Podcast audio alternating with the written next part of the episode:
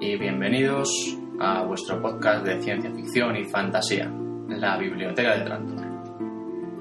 Eh, comentaros antes que nada pues que el episodio de hoy va a ser un poquito singular, eh, en tanto en cuanto Salva, mi, mi compañero habitual de correrías, pues no se encuentra aquí hoy grabando conmigo. Y os preguntaréis, ¿por qué? Bueno, pues voy a tratar de explicarlo. Que nos escucháis habitualmente habréis notado ya, pues llevamos casi, casi dos meses eh, sin grabar episodio nuevo. Y bueno, esto ha sido debido principalmente a que Salva pues, ha tenido en los últimos tiempos un imprevisto familiar que, que pues le ha impedido poder quedar ¿no? para, para grabar. Y bueno, pues en vista de que la situación se está alargando más de lo, de lo deseable, pues he decidido, tras las numerosas muestras de interés que, estamos recibiendo ¿no? por Twitter y en los comentarios del blog y demás, eh, preguntando pues cuándo sacábamos otro episodio, pues bueno, pues como decía, he decidido grabar yo solo un pequeño, un pequeño episodio del podcast, pues más que nada pues para que sepáis que seguimos aquí con la misma ilusión que, siempre y, con más ganas que nunca, pero bueno, que por, por H por B, por este motivo, pues no hemos podido, no hemos podido seguir con el funcionamiento habitual, ¿no? Y, bueno, pues que en cuanto las aguas vuelvan a su cauce, pues retomaremos la marcha normal del podcast. Eh, así que bueno, pues el episodio de hoy evidentemente eh, no va a tener la dinámica y el formato habitual, sino que pues voy a hacer una especie de sección de, de la biblioteca pues un poco más larga y, trabajada de lo habitual, ¿no? Eh, y os voy a hablar hoy pues de una trilogía de ciencia ficción que se llama El Sol y la Espada. Eh, está escrita por Michael A. Stackpole y bueno, está ambientada en el universo Battletech. Eh, espero que os resulte amena y agradable la escucha y sin más dilación, comenzamos.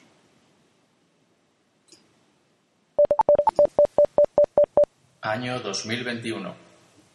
Los científicos Kearney y Fuchida comienzan eh, sus investigaciones sobre una nueva teoría del universo. Son despreciados por la comunidad científica internacional. Año 2061. Invención del miomero. Fibra artificial similar a los músculos animales. Año 2086. Constitución de la Alianza Terrestre, organización mundial que agrupa a todas las naciones de la Tierra. Año 2102. Primer prototipo de nave capaz de alcanzar velocidades superiores a la de la luz, basándose en las teorías de Kearney y Fuchida. Año 2116. Fundación de la primera colonia espacial permanente. Año 2235. La Alianza Terrestre contabiliza más de 600 planetas colonizados. Años 2236 a 2242. Guerras de independencia en distintas colonias. La Alianza entra en una crisis profunda. Año 2271. Formación de la Liga de Mundos Libres. Casa Marik. Año 2314. Desintegración de la Alianza Terrestre. El almirante McKenna funda un nuevo imperio, la hegemonía terrestre. Año 2317. Creación de la Federación de Soles. Casa Davion. Año 3, 2319. Fundación del condominio Draconis. Casa Curita. Año 2341. Fundación de la Mancomunidad de Lira. Casa Steiner. Año 2367. Formación de la Confederación de Capela. Casa Liao. Año 2398. Conflicto entre la Liga de Mundos Libres y la Confederación de Capela. Comienza la era de las guerras. Año 2412. Firma de las convenciones de Ares, por las que se establecen las leyes interestelares de la guerra. Año 2571. Formación de la Liga Estelar, alianza de las cinco grandes casas. Ian Cameron, director general de la hegemonía terrestre, es nombrado primer señor. Año 2630. Invención de los generadores de hiperpulsación, que permiten comunicaciones interestelares ultrarrápidas. Año 2762. Richard Cameron, primer señor de la Liga Estelar, ordena el desarme de las cinco grandes casas, frente a la oposición de estas. Año 2764. Stefan Amaris, líder del Estado de los Mundos Exteriores, firma un pacto secreto de cooperación con Richard Cameron. Año 2766. Stefan se apodera de la Tierra, asesina a Richard Cameron y a toda su familia y se proclama primer señor. Año 2768. Alexander Kerensky, jefe del ejército de la Liga Estelar, declara la guerra a Stefan el Usurpador.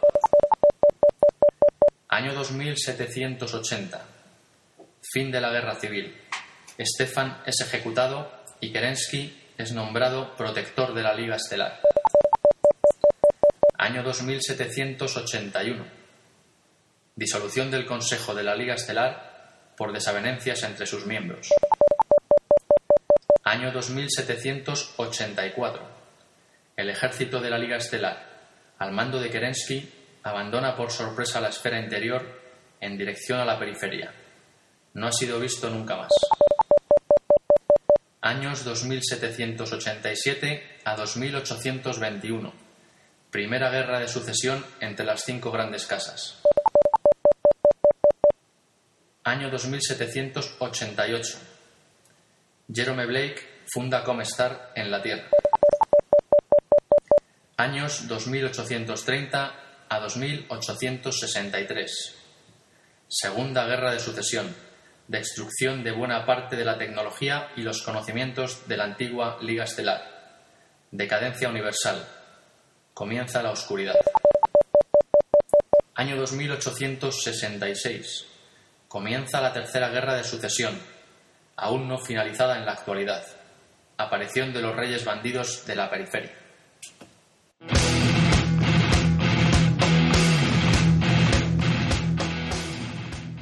Corre el año 3022 y la humanidad se encuentra en una era siniestra. En este siglo 31, la humanidad se ha dispersado por el universo. Tras la gloriosa época de la Liga Estelar y la caída de la misma durante las cruentas guerras de sucesión, cinco grandes imperios, los estados sucesores, se han repartido el espacio habitado por el ser humano, conocido como la esfera interior, y mantienen una feroz guerra sin cuartel por el dominio absoluto.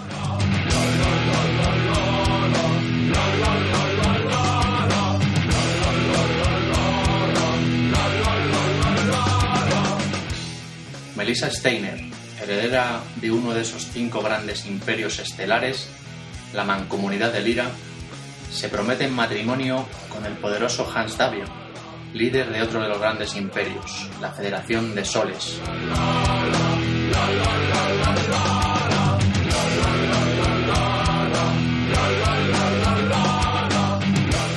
Si dicha boda llegara a consumarse, se daría el primer paso hacia la unificación de la raza humana y la restauración de la Liga Estelar.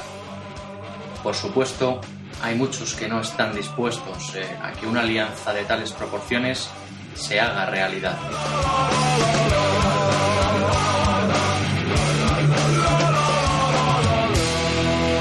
Por otra parte, dos hermanastros, Justin y Daniel Alar, tienen que combatir en bandos opuestos en la cruenta guerra que asola el universo conocido. Justin Sian Alar, el mejor guerrero de la Federación de Soles, es falsamente acusado de traición y condenado al exilio. Justin jura venganza contra la Federación de Soles y contra su líder, Hans Davion.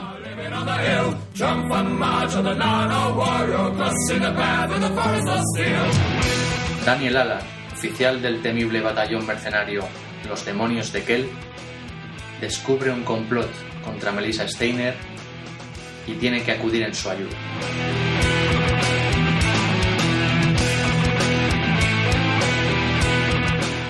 Y entre todo esto, como rey y protagonista indiscutible de todos estos conflictos, los Battle Mechs, máquinas de combate definitivas, titanes metálicos de entre 10 y 15 metros de altura, cargados de armamento hasta los dientes y de pesos que oscilan entre las 25 toneladas de las máquinas más ligeras y las ciento y pico toneladas de los mechs más pesados y fuertemente blindados. Tienen aspecto humanoide y la capacidad de combate de un batallón de tanques.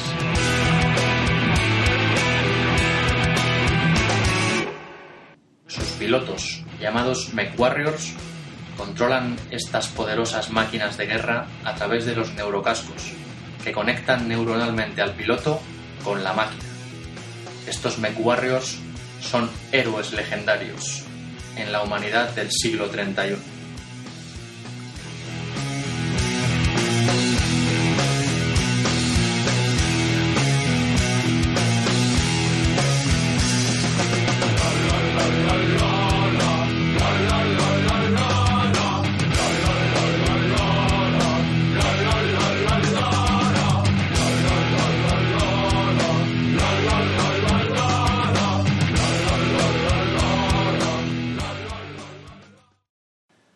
Pues tras esta pequeña introducción eh, que he querido hacer al universo Battletech, eh, contando un poquito la línea temporal de, de, lo que ocurre ¿no? en, el pasado, antes de, lo que se cuenta en esta trilogía, y, bueno, una pequeña introducción eh, que es el caldo de cultivo de lo que nos presenta la trilogía del Sol y la Espada, ¿no? que bajo mi punto de vista, pues es una trilogía de entrada obligada eh, para cualquiera que quiera introducirse en, el universo de Battletech y, además es que son las tres mejores novelas, eh, bajo mi punto de vista, que se han escrito, ¿no? Eh, ambientadas en este universo de ciencia ficción. su autor, Michael A. Stackpole, pues nos presenta de, de, manera sobresaliente un universo futurista en el que pues, los restos de una humanidad sumida en la oscuridad de las guerras pues se debaten en una enconada lucha por la posesión del universo conocido. Eh, este universo conocido se llama la esfera interior y, en él pues eh, hay cinco grandes casas feudales que poseen eh, más o menos a partes iguales pues, pues todos los, mundos colonizados. está la casa Davion, que vendría a ser pues como la parte norteamericana ¿no? del universo, descendientes de, de la cultura norteamericana. Luego tenemos la casa Steiner, que se vendrían a ser eh, los europeos. La casa Kurita, que sería la parte japonesa. Eh, la casa Liao, que serían pues eh, los chinos y los rusos. Y finalmente la casa Marik, ¿no? que es la Liga de Mundos Libres y es una especie de, imperio independentista. Y además de todos ellos, pues tendremos tenemos también una misteriosa y secreta organización que se llama Comstar, y que controla las comunicaciones interestelares. ¿no? Son los que poseen la maquinaria y la tecnología eh, capaz de, comunicarse eh, entre las estrellas. Y, bueno, eh, Comestar pues eh, propaga planes pues de preservar la paz y, las comunicaciones, pero que no parecen ser tan puros y, tan, y tan altruistas como pretenden insinuar. ¿no? Ahí hay, hay también intriga en, la trilogía. Y, bueno, una peculiaridad de este universo eh, es que mezcla un nivel tecnológico con elementos altamente avanzados, ¿no? como pueden ser pues, eh, los viajes interestelares o, las comunicaciones a la velocidad de la luz, eh, con elementos tecnológicos pues, pues propios de, nuestra época, ¿no? como pueden ser pues, los motores de combustión interna o las armas de proyectiles. Y, bueno, conceptos habituales en la ciencia ficción, pues como la inteligencia artificial, eh, la nanotecnología o los androides, están prácticamente ausentes en, en, este universo de Battletech. Y bueno, la explicación que se le da a esto, eh, pues es que debido principalmente es debido a una pérdida de conocimientos y, a un estancamiento tecnológico a causa de las continuadas guerras y, de las épocas oscuras ¿no? que ha vivido la humanidad eh, a lo largo de los siglos. Y, bueno, pues que ha afectado al conocimiento y al progreso que, se han visto paralizados o incluso han retrocedido, ¿no?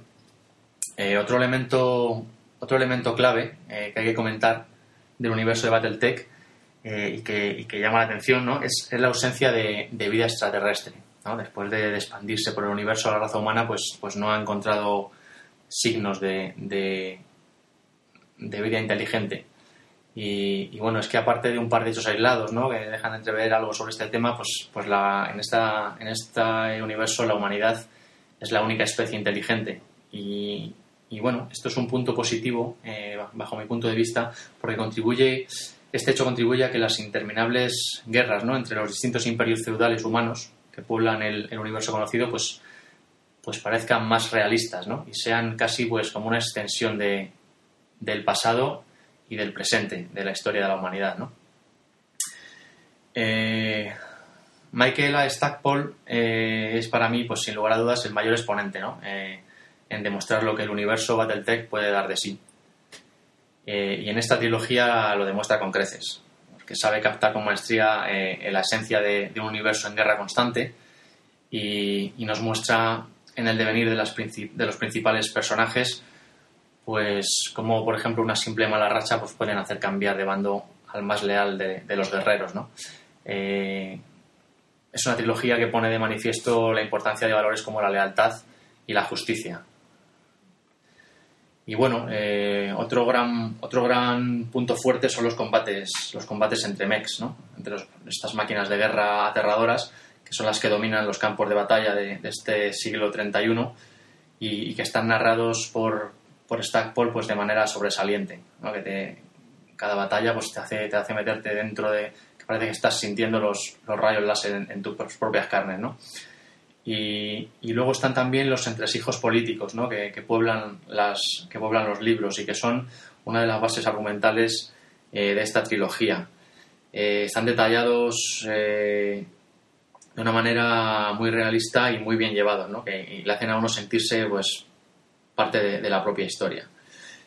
la trilogía del Sol y la Espada fue lo primero que se comercializó en España del universo Battletech allá por el año 1988 de hecho, los tres libros que yo, que yo tengo son de, a ver, el primero que es Camino del Exilio, efectivamente, eh, son del 88. Y, pues bueno, eh, en estas novelas pues se desarrollan las líneas argumentales básicas ¿no? de este universo y, sirven de fondo pues para el juego de rol y el juego de tablero que, se editaron posteriormente. ¿no? Hay un juego de rol que, está basado en todo este universo de Battletech y un juego de tablero de, batallas eh, entre, entre Battlemechs. Eh, también han salido eh, toda una serie de, videojuegos basados en este universo de Battletech. Los más famosos, sin duda, la saga MechWarrior. Creo que la franquicia la cogió Microsoft. No sé si todos los títulos son de Microsoft, pero sí la mayoría. Y bueno, yo he jugado a la mayoría de ellos. Warrior, My Warrior 2, 3 y luego la, la parte 4 tuvo varias ampliaciones. Creo que la última fue, uno, una se llamaba Mercenarios y la última de la que yo tengo, tengo noticia, la última que yo jugué es Venganza, My Warrior 4 Venganza. Y, bueno, pues es el típico simulador de, estas máquinas de guerra impresionantes, ¿no? Que son los Battle Mechs. Son juegos realmente, a mí me, vamos, yo, yo me eché muchas horas de vicio con ellos. Y una pena que luego se quedaran, se quedaran en nada. Creo que ya Microsoft perdió la, la, licencia y no, que yo sepa, ninguna otra compañía ha retomado la franquicia. Eh, estamos hablando de hace al menos 10 años, era el último título que salió. Entonces, seguramente si alguien la retomara y, creara un videojuego con los, con los medios actuales, podría ser, podría ser un bombazo. Pero bueno, eh, ahí lo dejo, a ver si alguien quiere, quiere coger el guante. Y, bueno, pues en definitiva son unos libros eh, altamente recomendables para cualquier amante de la ciencia ficción y, bueno, son la piedra angular del resto de libros que se han escrito eh, basados en este universo por otros autores, incluso por el propio Stackpole, que tiene unos cuantos títulos más eh, sobre el universo Battletech. Pero vamos, esos tres son de lectura obligada para cualquiera que, quiera adentrarse en, dicho universo. y bueno, es una trilogía concluyente y, además con un final que, vamos, un final de los buenos, de esos que, sorprendes y que sorprenden y que, y que no te dejan no te dejan indiferente. Entonces, pues eh, altamente, altamente recomendables. Eh, yo no sé si estarán todavía a la venta. Son de la editorial eh, Timun Más. Y bueno, los ejemplares que yo tengo, ya digo, son del 88 y el 89, creo que, salió el tercero. Y los títulos los voy a comentar. Eh, el primero se llama Camino del Exilio. El volumen 2 de esta trilogía se llama La Gran Alianza. La Gran Alianza. Y el tercero es El Duelo Final. Son los tres de la editorial Timun Más y el autor Michael A. Stackpole. Y bueno, lo pondré luego en el, en el blog para que los que estéis interesados en buscarlos. Eh, creo que incluso en eBay. En eBay se pueden encontrar copias de estas de las, de las primeras ediciones. Eh, por si no estuvieran ya a la venta en, en la editorial. No lo sé, no lo, he, no lo he comprobado.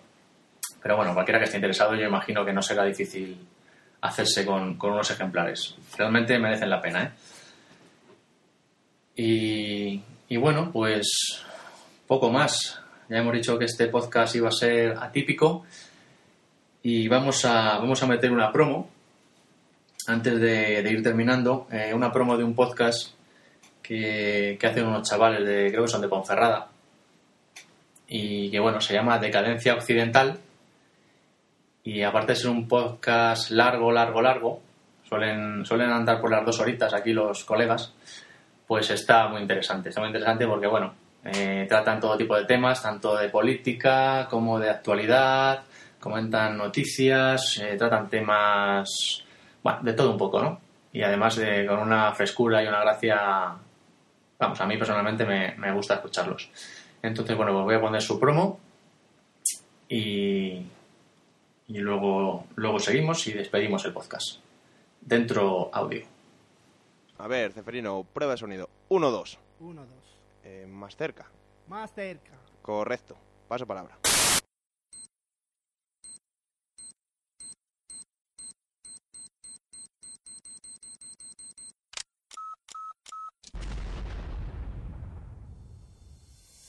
Bueno chicos, vamos a grabar la promo de Decadencia Occidental. ¿Y de qué va Decadencia Occidental? Es un podcast que pone a la humanidad a la altura del barro. Eso lo explica todo. Así vio mi madre comprar a Oscar la Super Pop. Efectivamente, para compensar las estupideces que hice en el principio, luego hablan de cultura. Incluso los muy degenerados hablan de libros para incitarnos a leer. Bueno, ¿y esto dónde se puede encontrar? En decadenciaoccidental.blogspot.com Bueno, pues ya está, menuda mierda de promo. Oscar, libera a sus familiares, que yo mientras les doy el bocata chorizo.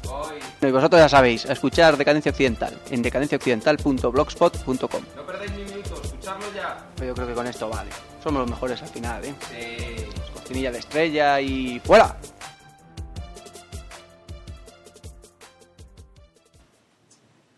Tras esta promo, pues eh, no me queda ya más que despedirme y bueno, esperando que para el próximo episodio pues todo, todo haya vuelto a la normalidad y mi compañero de, de andanzas eh, pueda estar aquí conmigo y con todos vosotros. Eh, recordar las formas de contacto. Eh, tenemos eh, el blog donde se aloja este podcast, www.labibliotecadetrantor.com la dirección de correo, la biblioteca de gmail.com. Estamos también en iTunes, en iVoox y bueno, por Twitter podéis contactar conmigo en mi usuario de Twitter arroba m4ugan y también hay un Twitter para el podcast, para las actualizaciones, que es arroba betrantor. Eh, sin más, eh, me despido y mandando, mandando un abrazo muy fuerte a Salva. Espero que todo vuelva a la normalidad pronto y que estés aquí conmigo en la biblioteca de. Salva, un abrazo a- para ti, un saludo para todos vosotros que tenéis a bien escucharnos y hasta la próxima.